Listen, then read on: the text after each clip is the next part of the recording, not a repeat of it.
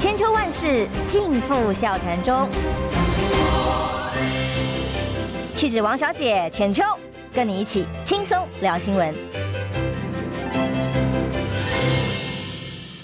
欢迎收听《千秋万世》，我是今天的代班主持人谢汉斌。那浅秋戏子王小姐呢？她应该是去休假，所以大概从今天到礼拜五，那就是由我来暂时代班。所以喜欢王戏子王小姐的就忍耐一下，下礼拜她应该就会回来了。那我们先来看看今天三大报头条，这个挺特别的。今天三大报头条取向完全不一样，比如《自由时报》。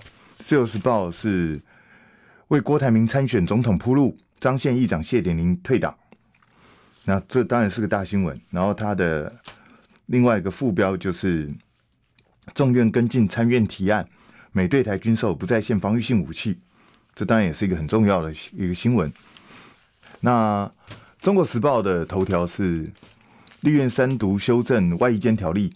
那林为洲批一个月可放假两天回家吸毒，吸毒及持有毒品者可服外役监。那这个当然本身也非常重要。那联合报的头条是事成迟缓而苦等评估，通报十年增一倍，医疗资源不足，恐错失黄金治疗期。那显然三报的取向各有不同。那联合报。特别把迟缓儿这个拿出来，这个其实在一般是蛮特别的，而且它头版下面的另外一个标题是“南极海冰消失，面积七十二个台湾，气候变迁造成消失面积创四十五年低点”。那这个当然对全人类来讲是个警讯，可是这个警讯也讲了很多年了，然后人类好像也不是真的很在意，所以联合报现在是取向比较走健康，然后人类未来路线嘛，不知道。那《中国时报》当然他会选这个当头条，是因为这个是大家很关注的，然后也是大家一直诟病的。我们的外衣间条例给太多这些作奸犯科的人方便，让这些人一再的跑出来。那可是民进党说要就是把它修严，有没有修严？确实有修严，因为呢，他这一次必须要符合所有的积极要件，包括有期徒刑逾三分之一。累犯逾二分之一，其有悔过且一年内可呈报假释，并且无危害公共秩序、社会安全之余的，然后消极要件甚至一口气从六款扩充到十五款。那经济犯罪呢，也将贪污治罪条例的收受贿赂罪，以及重大经济犯罪如证券交易法、银行法、金融控股公司法、保险法、农业金融法等，最轻本行为七年以上有期徒刑者，列为不得进入外役监对象。但是呢，没有犯罪所得或个人犯罪所得已全部依法没收或追回，不在此限。那甚至呢，毒品危害防治条例，照理来讲应该是不得遴选。结果呢，这一次还开了一个特例，什么特例？就是如果你是单纯私用持有毒品者，可以列入遴选。为什么要开这个门？我也搞不懂。就是对一般社会大众的观点来讲。就觉得你既然是吸毒，吸毒就是有危险性，因为你可能会做出不理性的举动。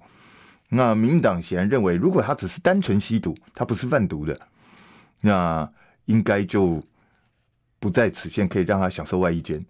我我觉得这个大概就是民进党一贯的，他们就一直想要把毒品除罪化，民党一直在往这条路上走。那所以他们会认为，只是单纯吸毒没有什么大不了嘛。那可是这跟社会观感好像不太一致。那当然，这一次还是表面上，民进党是感谢朝野政党大家合作，实际上这一次还是民进党挟着人数多数多数的优势，直接通过他们自己要的版本。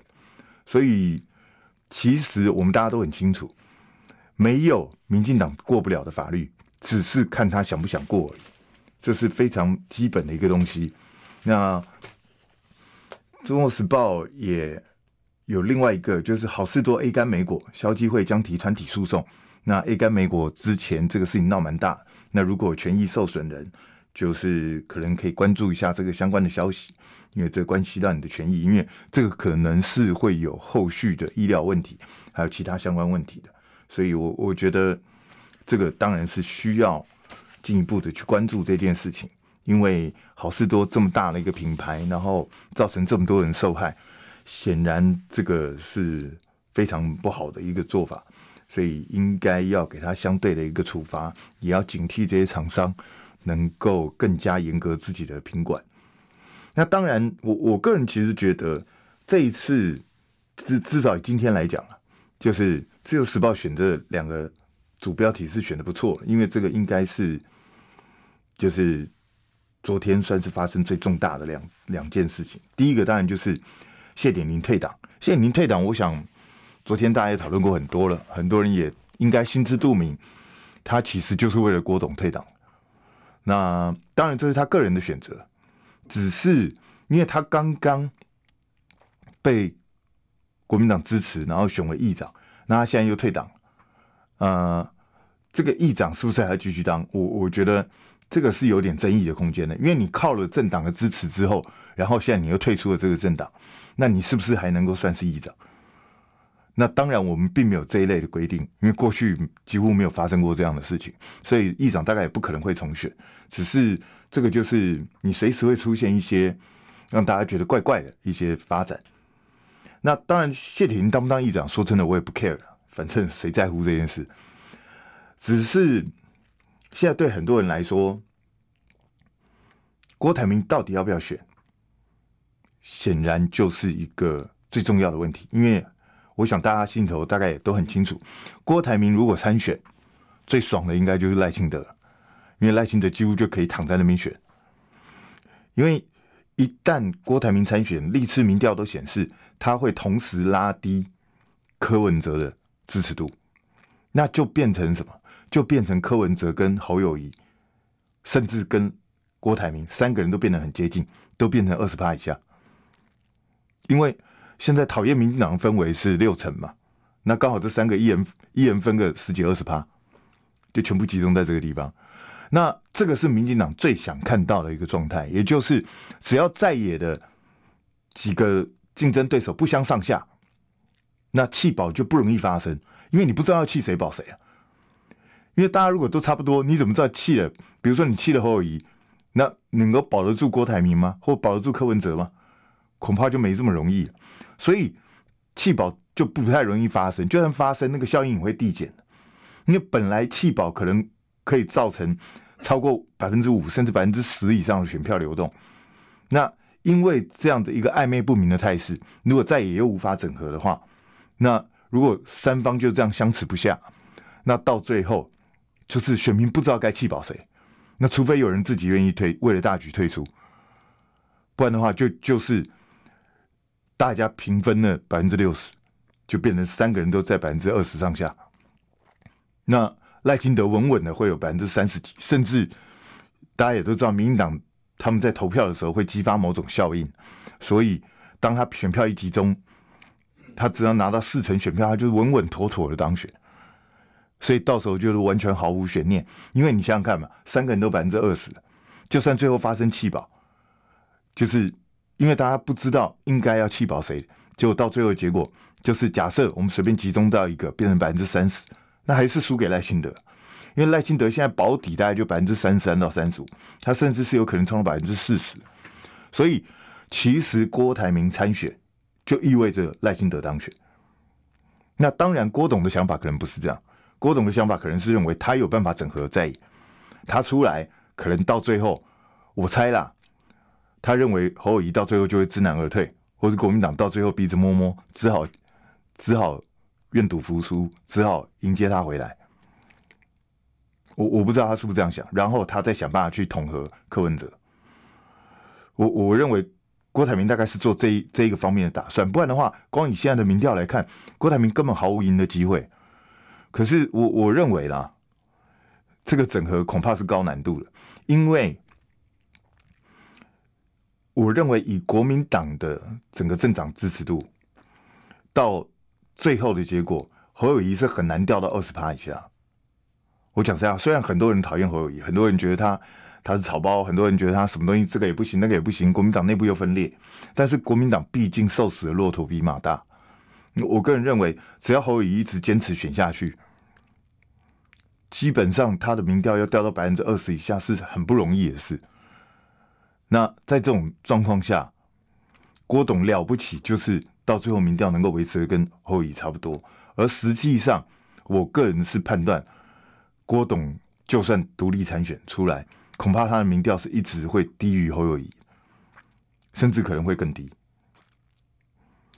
我我们就直接讲一个最基本的啦，也就是上一次韩国瑜的五百五十二万票，大概就是老外省人。能够在台湾选举拿到的最高票数，而且那还是在高度集中的情况下，没有其他在野竞争对手的情况下，才拿到这样的一个票数。当然那次有宋楚瑜参选，但宋楚瑜能够分掉的票数是有限，所以郭台铭的年纪比韩国瑜还要大。那老实讲，他虽然自称自己是台湾阿明，可是。我想他的外省形象也是不争的事实。很多人会说，你在这时候去谈省级是要分裂台湾干嘛？不是的，这这是一个摆在眼前的事实。郭台铭就就是一个老外省人的形象。然后昨天有一个新闻，我不知道大家有没有注意到，有一个化妆品公司的老板娘出来指控郭台铭，当然他指控的不清不楚，也拿不出证据来，不知道到底出来干嘛，都搞不太清楚。然后还扯到什么世界大战，也不知道这个人到底在说什么。可是，如果郭台铭真的参选的话，我认为类似的东西会一而再、再而三的出现。为什么？因为郭董过去做生意的时候，他是有很多争议性。我想我们在业界大家都听过很多次，所以我我认为郭台铭。如果真的出来参选，就算周点论啊、谢点林啊，甚至严清标啊，甚至这些国民党的地方实力有有很多人去支持他，我认为支持度恐怕也高不起来。想要比侯友谊高都不是那么容易，我讲实在话。所以我，我觉得郭董自己要去考虑。那当然，郭董现在已经到了美国去了，还今还发了一篇什么喝海鲜巧达汤，想到他跟他过去的太太。然后一起到美国奋斗的故事，反正就走这种感性路线。可是现在因为就是郭董还没有正式参选，所以民进党并没有针对郭台铭进行攻击。那等到郭台铭只要一旦正式宣布参选，民进党绝对不会手软的。我跟你保证，只要郭台铭的民调呈现起来，民进党现在是这样。你民调如果是呈现下挫，他会想办法拉你；那你民调如果呈现上升了，他就想办法打你。这这就是民进党现在在做的事情，因为他的目的就是要维持你们在野的人最好就是能够平分票源，这对他来讲最有利。所以你看，最近民进党就不太打侯友谊，他全力都在攻柯文哲。那柯文哲不管。各方的看法是怎么样？至少看起来他的民调是没有再呈现上升的趋势。那他是不是能够冲出一波新的动能？就看柯文哲自己。那但是对民进党来说，现在就是要压住柯文哲，然后侯友谊让他提升一点 OK 的，最好侯友宜能够民调能够到百分之二十五以上。那这样子就会让弃保效应很不容易发生。民调越接近，弃保效应越不容易发生。那这这个对民进党显然是相对有利，所以我觉得郭台铭现在的举动，当然很多人告诉我说郭台铭是一个有理想、有抱负，他想要帮台湾做点事。我就直接说吧，我一点都不相信。为什么不相信呢？理由很简单，如果他真的。只是单纯想要帮台湾做点事，那何必这样子暧昧不明的？你就直接宣布你要参选啊！从一开始就是，如果我是郭台铭，我根本不会打算重回国民党。我一开始就宣布我独立参选，是你国民党自己要来找我谈，不是吗？因为我是想帮台湾做事啊。那我既然是想帮台湾做事的话，我又很有钱，我我为什么一定要靠国民党？那就看你国民党要不要支持我。你国民党愿意支持我，当然 OK 啊。你不愿意支持我，那是你的事啊。我要展现我的理想，我的抱负啊，不是吗？所以，我我觉得如果现在告诉我说郭台铭是因为疼惜台湾人，因为他是台湾阿明，因为他想要帮台湾做事，因为他有理想，才不得不违背自己的承诺，那 抱歉，我没有办法相信，我一点都不相信。我认为他就是只是想当总统哎，那因为他是个首富，他可能人生很多别人没有办法拥有，他都拥有，所以他想要拥有更多一点，想要当个总统过过瘾。在我看来是这样啊，否则他提出来的所谓政见，在我看来也都了无新意，也也就是一些傻逼型的举动。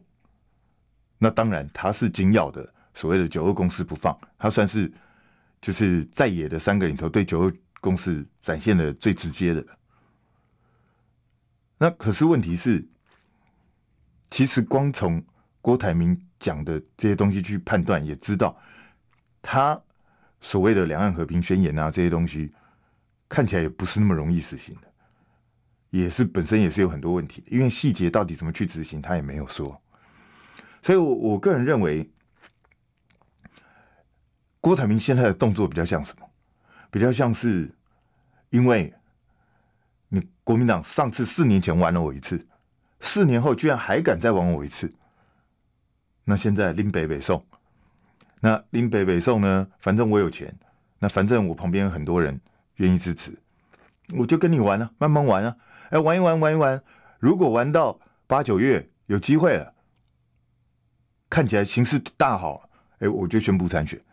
那如果玩到后来，形势还是起不来，支持度还是在百分之十上下，动不了，上不去，那到最后时刻也可以宣布不玩。也不急啊，无所谓啊，反正上次也干过，对不对？那他这次连退党都不用，因为他没有加入国民党，所以对郭台铭来讲，反正现在他最灵活，要选不选在他，反正他还没松口，他高兴怎么干就怎么干。那这只会造成一个一件事情，就是国民党不断的内耗，国民党内部的杂音越来越多。那他玩的越久，那侯友谊跟国民党情况可能就越惨。那反正。反正对郭台铭来讲有什么差？这谁叫你国民党当初要弄我？那你弄我，现在我凌迟你刚好而已啊！我凌迟越久我越爽，不是吗？所以国民党是也是自作孽。谁叫你朱立伦当初要把他找回来？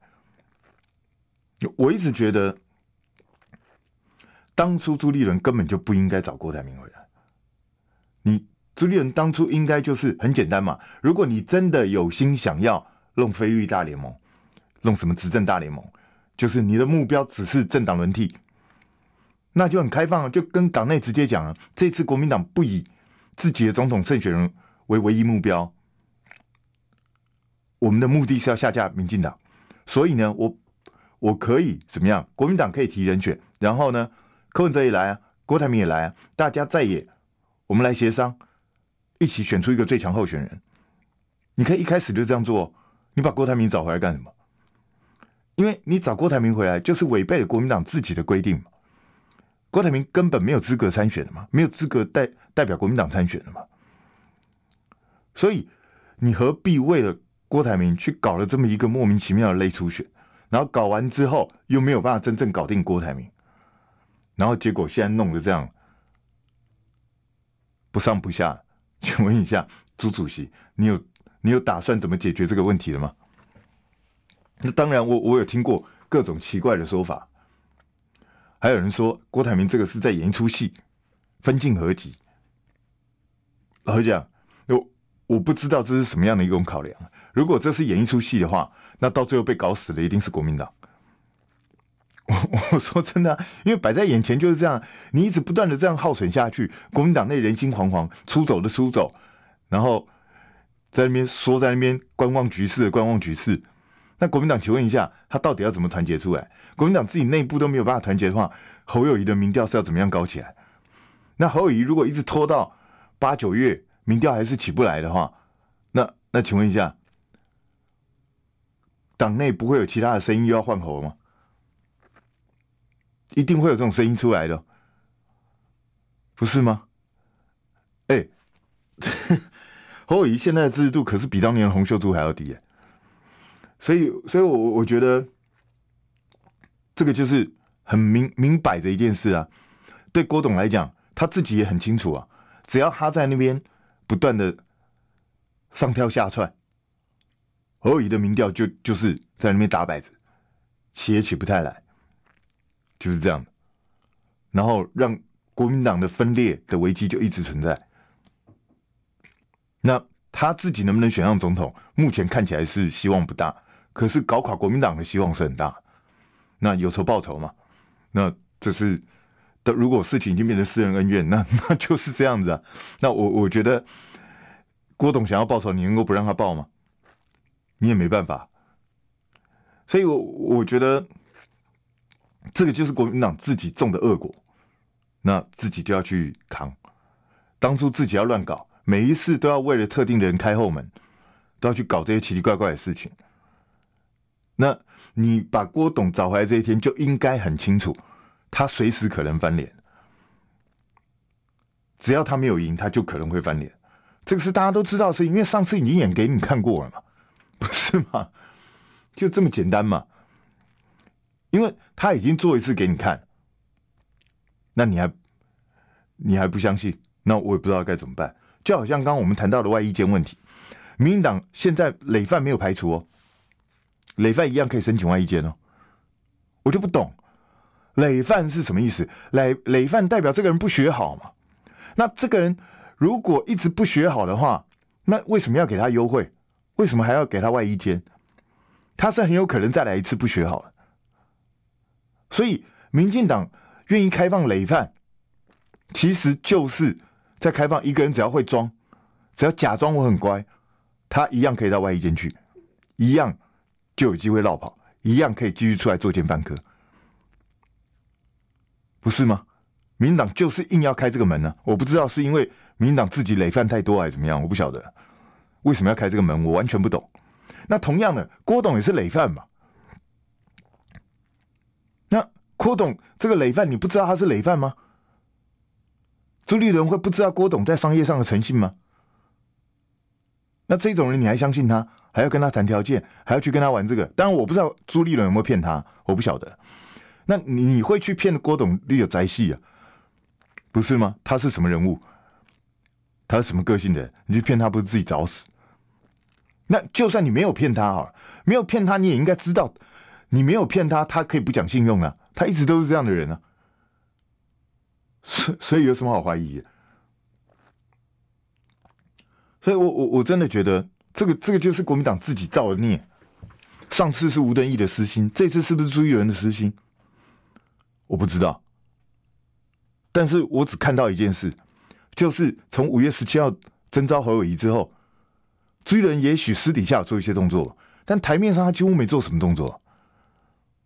我我就不懂为什么，这是你自己征召的人，再来讲，你应该要非常高调、非常大动作，带着侯友宜到全台湾各地到处去浮选，结果你并没有做这种事，所以，所以朱立伦心里到底在想什么？还是现在这个局面就是朱立伦要的一个局面。老蒋，我真的看不懂。我们进一下广告，待会再聊。我关心国事、家事、天下事，但更关心健康事。我是赵少康，推荐每天中午十二点在中广流行网、新闻网联播的《听医生的话》。我们邀请到的都是国内数一数二的医疗权威，给你一个小时满满的医疗资讯，让你健康一把抓。除了收听以外，还要到 YouTube 频道上订阅 I Care 爱健康，按赞、订阅、开启小铃铛，爱健康三支箭，一件不能少。千秋万世尽付笑谈中，气质王小姐浅秋，跟你一起轻松聊新闻。欢迎回到千秋万世，我是今天的代班主持人谢汉斌。那。我刚提到了，就是这到底是不是朱立伦就刻意想要往这个方向结果？因为朱立伦不是笨蛋嘛，我们大家都知道朱立伦是很聪明的人嘛，号称政治精算师嘛。虽然我老是觉得他算得很奇怪，但他聪明应该是毋庸置疑。我想他不可能不会料到有这样一个结果，因为当初我们都已经讲过很多次了。刚刚我还看到有网友留言说：“你为什么以前不骂，现在才要骂？国民党才快输了才骂？”错哦。我从去年就一直骂到现在，因为这一局不能这样玩嘛？这个这个是摆在眼前的一件事嘛。说真的啦，我我其实从头到尾就觉得朱立伦根本不应该喊什么非绿非绿大联盟，不应该喊什么执政大联盟，根本不该喊。为什么？因为这叫示弱。很简单，今天如果你有信心自己的总统候选人是可以独当一面，可以一对一的把赖清德收拾下来，你何必喊什么大联盟？你会这样喊，就代表什么？你没有信心嘛？所以一开始就没有信心了，还搞什么？不是吗？我我觉得这是一种标准示弱的态度。那实际上，当朱立伦在喊非绿大联盟的时候，那个时候侯友谊的民调还领先赖清德。那为什么你在民调领先的时候去喊这种事情？你等于在告诉大家，我们不会赢哦，我们必须要去，民众党要支持我们了，国党要支持我们，不然我们可能会输哦。你你就在一直不断的传递这种讯息啊，不是吗？所以我我真的觉得，我我这个这个是我完全觉得莫名其妙。蓝白或是在野是不是可以合作？是不是可以联合？当然可以，但是不是先用喊的？这种东西不应该用喊的嘛？这种东西应该怎么样做？很简单呢、就是国民党该推自己的候选人还是要推，然后大家兄弟登山各自努力。然后到了九月、十月的时候，OK，大家看看民调，看看状况。然后这中间不断的彼此要有沟通，你要维系一个联系管道嘛。你要跟郭台铭，你要跟这个柯文哲，彼此之间都有一个固定的联系管道嘛。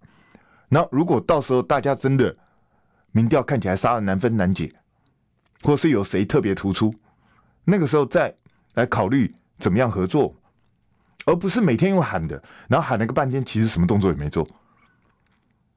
至少柯文哲是这么说。柯文哲说，朱立伦根本就没有跟他通过电话。那要么就是柯文哲说谎，啊，要么就是朱立伦喊了半天，从哎三四月就一路喊呢，喊到现在都八月了。请问一下，你一直喊喊了半天，然后不跟人家联系，请问一下你在喊什么？我不知道这什么意思，我都不晓得。所以。所以朱立伦的操作，我我就是看不懂，我觉得一整个怪。我不知道他是不是因为去年县市长他找了张善政来就赢下桃园市，他觉得自己很厉害，他觉得自己是小诸葛。可是我必须讲，张善政能够选上桃园，并不是因为朱立伦的操作很强，是因为林志坚自爆，是因为蔡英文这个二百五带着整个民进党去跟台大对干。造成全民，特别年轻人非常反感，才会造成这样一个结果。张善政本身是很优秀，没有错。但是如果林志坚没有出论文这个事件，你以为张善政会赢啊？所以，我我觉得，我我去年我就觉得朱立伦的操作其实是非常诡异。那今年更奇怪，我完全看不懂他在操作什么。所以。难怪有人在怀疑，是不是朱立伦就是故意要搞烂，就是搞到后移的民调也上不来。那郭台铭，因为现在看起来没起色，他也是在百分之十上下徘徊。所以到最后，可能等到九月多十月，然后朱立伦就可以讲，我们也给侯友谊机会啊，侯友谊也起不来啊。所以那那就这样，勉为其难，我再来一次啊。我我认为这可能性不大。因为朱立伦如果再这样做就太好笑，可是党内真的有人是这样想的，有人就这样亲口这样跟我讲，他他怀疑朱立伦是不是还在做这种打算？那如果朱立伦真的做这种打算，他就死定了嘛，不 是吗？那还得了？所以，所以我我真的觉得，当然可能，可能我我们学历比人家差，然后又没有人家有钱，所以贫穷限制了我的想象。这些大老板、这些高层人士玩的，我们都看不懂。我们的分析判断力太差，可能是这样吧，我不知道。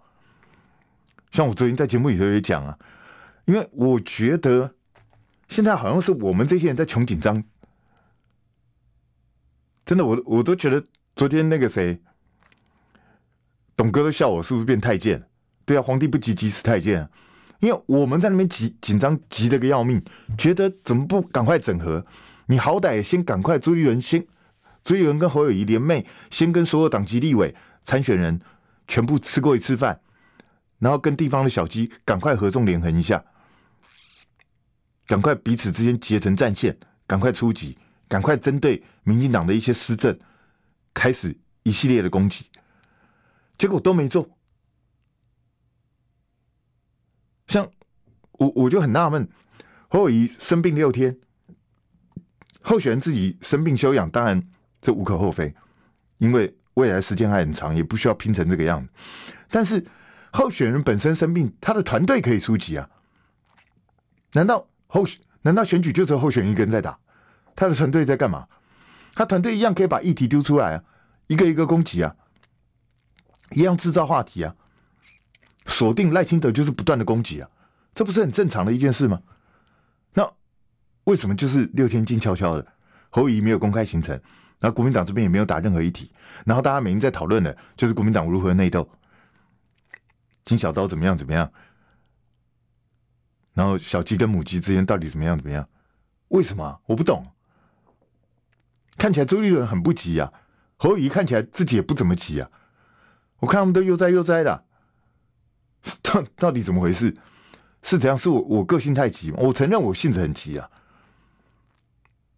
我我常常就觉得说什么事情赶快去做啊，那可能他们觉得他们按部就班，现在发动太早，还早吗？还有五六个月嘛，急什么？等到九月十月再来动，我我不知道他们是不是这样想，我我真的搞不懂，要不要干脆一月十三号那天再来动啊？所以。现在就是，如果说今天你是民调远远领先的，你按兵不动可能有道理，因为坐等你的竞争对手自爆，尽量话题越冷越冷淡，对你越对领先者越有利。可是不是哎、欸，侯友宜是落后哎、是第三名呢、那第三名的一副老神在在，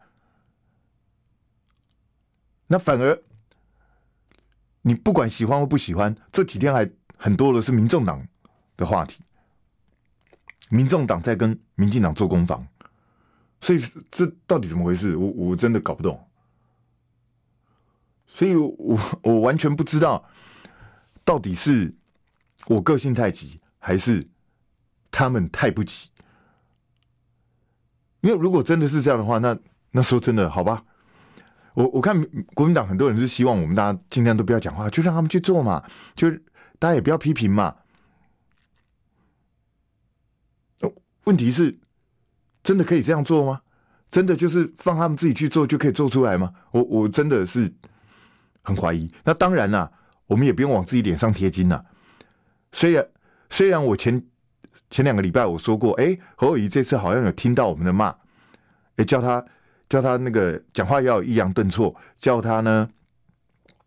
开始身段要放柔软，好像都有在做，但是可能人家根本就不是听我们的，那是人家自己本来就有阶段性的步骤策略，所以他根本没在听，也不想听。也许真的是这样，我们只是单纯自己往脸上贴金。可是说真的，我我至少我观察台湾选举超过三十年，我没有看过这样这样子可以一路往。往上爬，然后胜选的。我我真的没看过这种。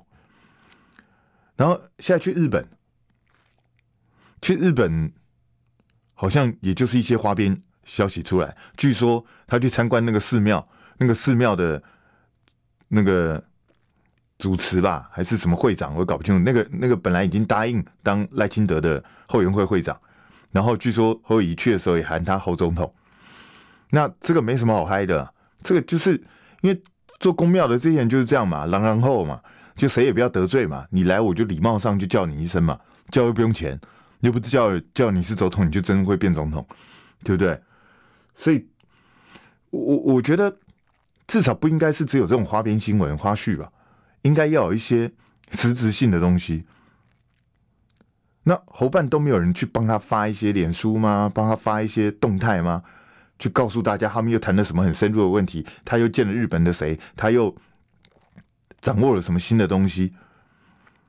我我真的觉得这这种作为是让我觉得看不懂。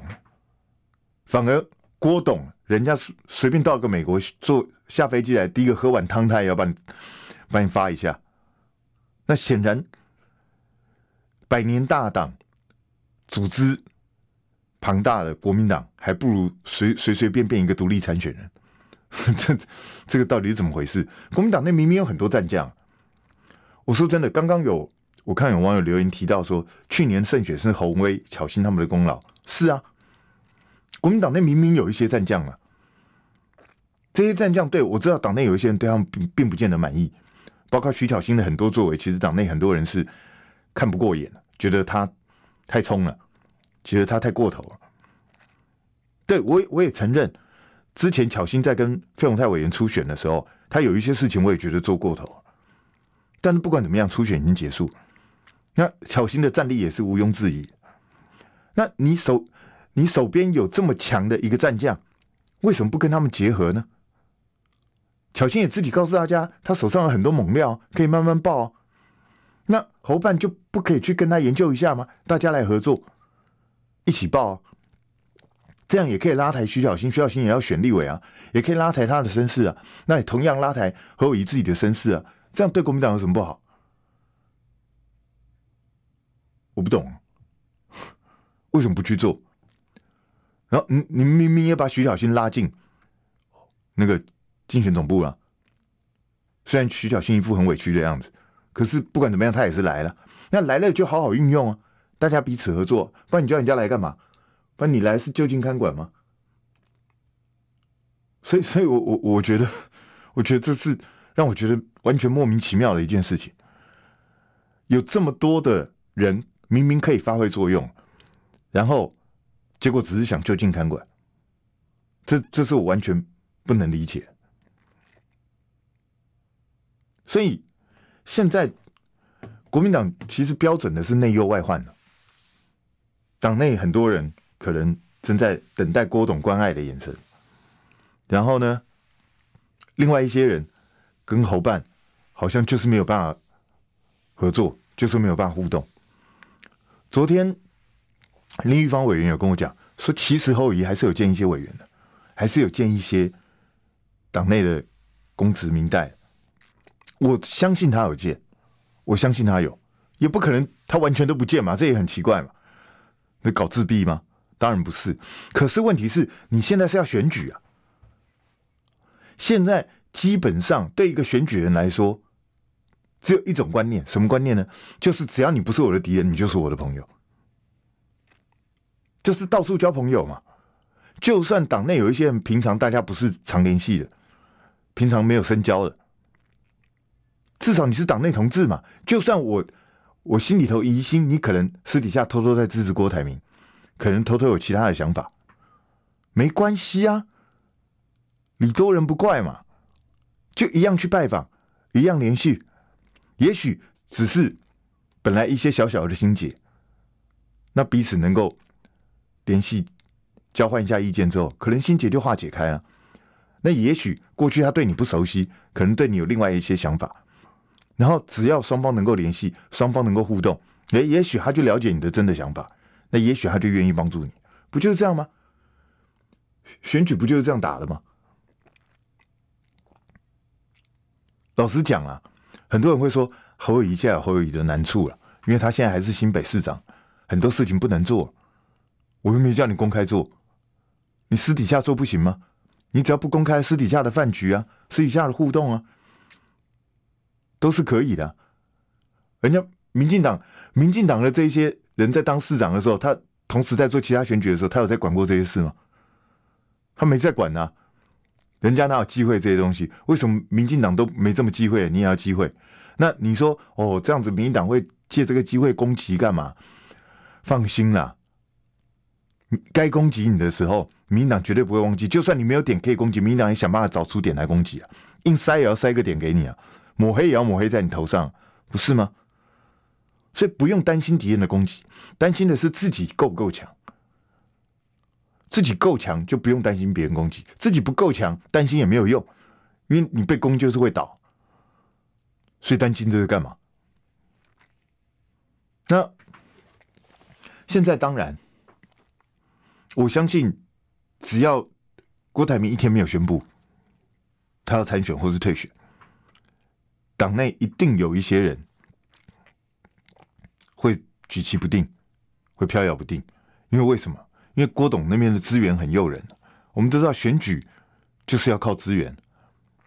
现在随便选一个立法委员，老实讲，少说都几千万，真的。越不会打空战的，那花的钱越多；会打空战的，利用网络啊这些，像徐小新这种啊，罗志强这一种，可能还可以省一点钱。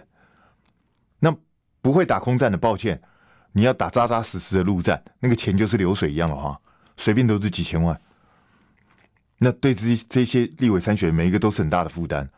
所以，如果有一个首富，哎，愿意来支持我，何乐而不为？这就是为什么很多人宁愿跟郭台铭走在一起，因为对他来讲是有利的。国民党现在又是个乞丐党，每天到处去跟人家讨钱，党党没有办法给很多资源，反而可能还需要这一些地方人物的赞助，所以。所以这些人看党中央没有很正常啊。那重点就是你自己要够强嘛。我我我个人是觉得，如果朱立伦现在开始能够一连串的主动去帮侯友谊串联，因为朱立伦再怎么样也比侯友谊跟党内人熟吧，你可以主动去帮他串联，把党内的小鸡一个一个带起来。然后赶快建立侯半跟他们之间的沟通管道，大家能够互相联动，事情还有机会。但是如果现在还不做，那我真的不知道什么时候他们才打算要做。我们先进广告，待会再聊。听不够吗？快上各大 Podcast 平台搜寻中广新闻网，新闻还有精彩节目都准时推送给您。带您听不一样的新闻，中广新闻。千秋万世尽付笑谈中。气质王小姐浅秋，跟你一起轻松聊新闻。欢迎回到千秋万世，我是代班主持人谢汉斌。那刚刚有网友建议说，可不可以不要再嘴侯友宜了？可不可以直接锁定赖清德去做攻击？我很希望这样干，我真的很希望。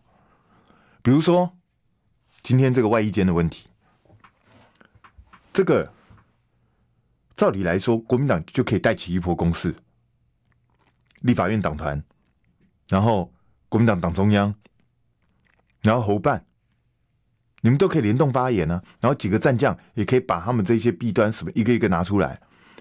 我知道国民党有人在做这件事情，有，但是那些都是个别零星的，应该是要有系统的。党中央也发，然后侯办也发，然后立法院党团也发，那甚至各立委参选也发，大家互相联动，才能够引起气气势，才能够引起话题，才能够引起更多的关注。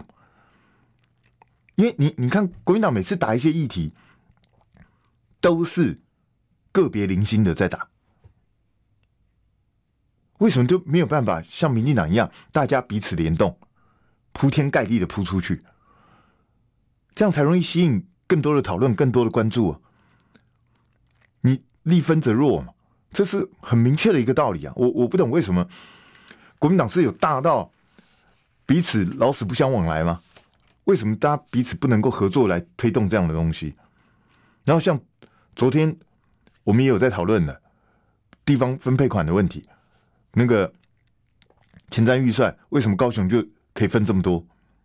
我知道国民党也有打，可是我说真的，我看到网络上的讨论都比国民党打的积极。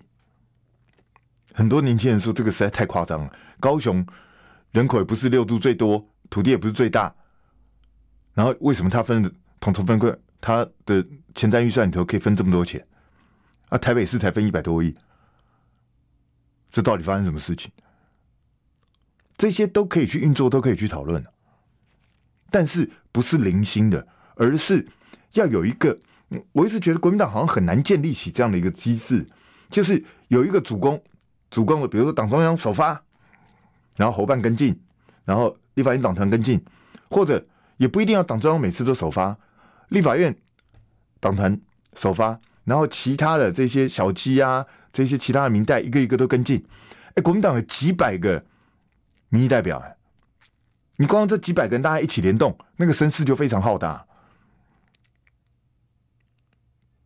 网络上还是有一些蓝蓝军的义勇军呢，那你把这一些话题整个铺天盖地的带出去之后，就变成，就算那些绿媒刻意回避，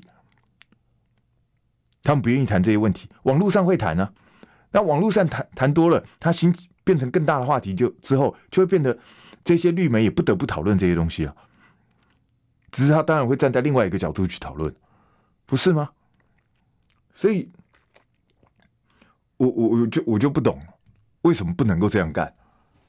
就是从其实去年你看哦，去年为什么几个话题能够带出来？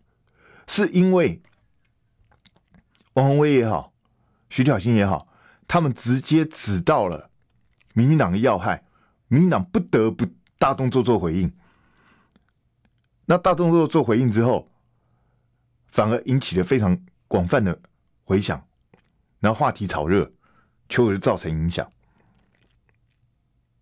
那现在第一个就是你要攻打蛇要打七寸，要怎么样才能够直指民党的弱点？国民党自己要做沙盘推演，然后你抛出一个议题之后，对方要怎么回应？可能会怎么回应？你们都要预先设想到，然后就他回应的，他一开始回应之后，你立刻再揭发新的东西。或是直接针对他的回应予以抨击，把整个话题氛围带热，这样子话题才能够持续连贯。不然的话，很多时候你会看到一个话题崩打一下，好，今天晚上几个小时有人在讨论，第二天大家忘记，那就没有办法产生涟漪，没有办法产生渲染的效益。那这个话题到最后就是失败，就伤不到民进党的要害。所以这这个是。很直接，你看，我们你们反过来看看民进党是怎么去操纵民众党那个 vote white vote right，这个很明显啊，他是你看哦，立法院也打，然后党也打，侧翼网军也打，全部大家一起上，然后很快就造成一个大话题，然后再。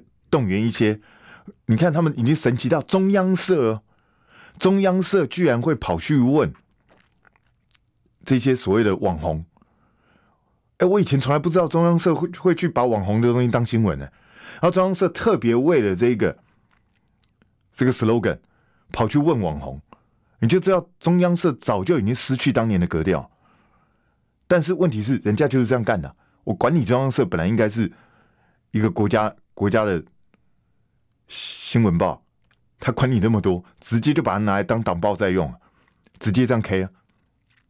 那有没有收到效果？会有啊。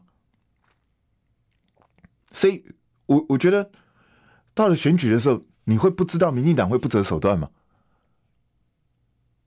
所以，你明知道对方会这样做，那你当然就是要跟他针锋相对啊，就是要不断的攻击、攻击再攻击啊。那我一直在不断的强调的就是，现在国民党的策略是什么？就是忽视郭台铭，跟柯文哲保持距离，不要攻击他，然后全力攻击赖清德，全力攻击民进党，执政党才是你需要去攻击的地方。因为你们自己都讲说要在野大联盟，所以你必须保持跟柯文哲合作的空间嘛。你现在每天去攻击他，攻击到最后结果是什么？攻击到最后结果就是双方不用合作。我知道民众党也会攻击国民党，但是这个时候你不需要去攻击他，你要尽量让柯文哲的话题淡下来，这样才对侯友谊有利。我想这个道理是非常非常明白的。我们先进一下广告，下个小时我们继续再来聊。